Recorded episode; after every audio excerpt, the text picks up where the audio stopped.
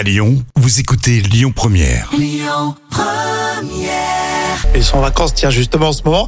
Euh, C'était l'Instit Patrick Bruel sur Lyon Première. Histoire dans l'instant culture pour épater vos collègues avec Professeur Jam. Eh Et oui. je vous rappelle qu'aujourd'hui c'est la journée des frères et sœurs, on célèbre ça. Et euh, du coup, tu voulais nous parler de Toutankhamon qui s'était euh, marié dans la famille. Hein. Ah oui, il s'était marié. Oui, c'est choquant pour nous, mais il s'était marié avec euh, Ankhésénamon. Euh, C'était dans l'ancienne Égypte, hein, mais la- l'inceste n'était pas considéré comme une perversion, contrairement à aujourd'hui. Mhm. Il était même encouragé dans la famille royale où les mariages entre frères et sœurs étaient très fréquents.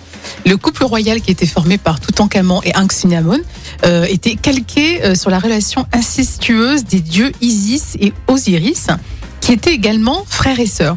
Il y a d'autres divinités égyptiennes comme Chou et Tefnout, ou encore Greb, Geb pardon, et Nout, qui pratiquaient également l'inceste. Exactement. Et les sentiments dans tout ça alors Alors, les spécialistes disent quand même que Toutankhamon et Ankhésénamon étaient vraiment amoureux, hein, ils s'aimaient sincèrement. Euh, les scientifiques s'appuient d'ailleurs sur une couronne de fleurs qui aurait été déposée sur la momie du jeune pharaon. Mhm. Et Toutankhamon aussi s'était uni avec son aîné avant ses 10 ans, avant euh, son sacre. hein. et leur contrat de mariage aurait même été retrouvé dans sa tombe. Voilà, le contrat de mariage, c'est toujours très important. Un petit conseil.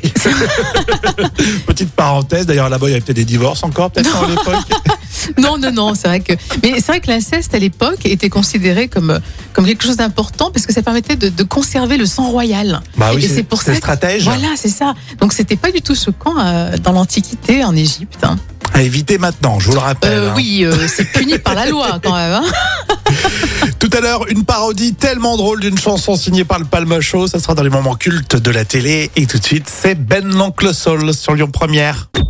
Écoutez votre radio Lyon Première en direct sur l'application Lyon Première, lyonpremière.fr et bien sûr à Lyon sur 90.2 FM et en DAB+.